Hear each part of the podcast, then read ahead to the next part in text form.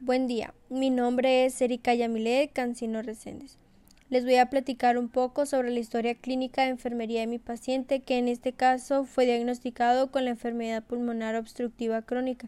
El tipo de interrogatorio que se le realizó fue directo al nombre por el cual se le identifica al paciente por las siglas LFQE edad de 45 años. Dentro de los antecedentes heredofamiliares del paciente, padres y abuelos han presentado diabetes mellitus e hipertensión arterial.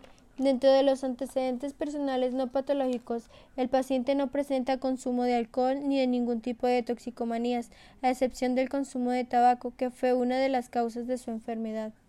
Dentro de los antecedentes personales no patológicos, dentro de la infancia del paciente presentó amigdalitis a la edad de 10 años y presentó fiebre tifoidea a la, a la edad de 15 años. El paciente tuvo un cuadro clínico de cansancio acompañado de tos intermitente y una falta de aliento moderado.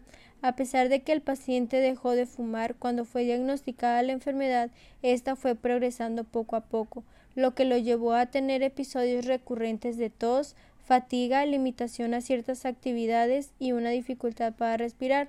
El estado de salud del paciente está siendo controlado. Se le realizó una gasometría arterial la cual nos evidencia una insuficiencia respiratoria y una acidosis respiratoria. Dentro de la radiografía de tórax, esa nos evidenció una hiperinsuflación y una horizontalización de las costillas.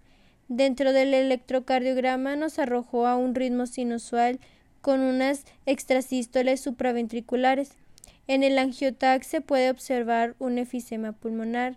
Dentro del tratamiento e indicaciones del paciente esta fue que se le debería realizar ventilación mecánica no invasiva. Se le debe de administrar salbutamol 5 mililitros cada tres veces al día y bromuro de hipratropio por nebulización 2 mililitros tres veces al día. Dentro de los patrones funcionales, uno de ellos ha estado siendo alterado, el cual es sueño-descanso, ya que el paciente está teniendo problemas para dormir,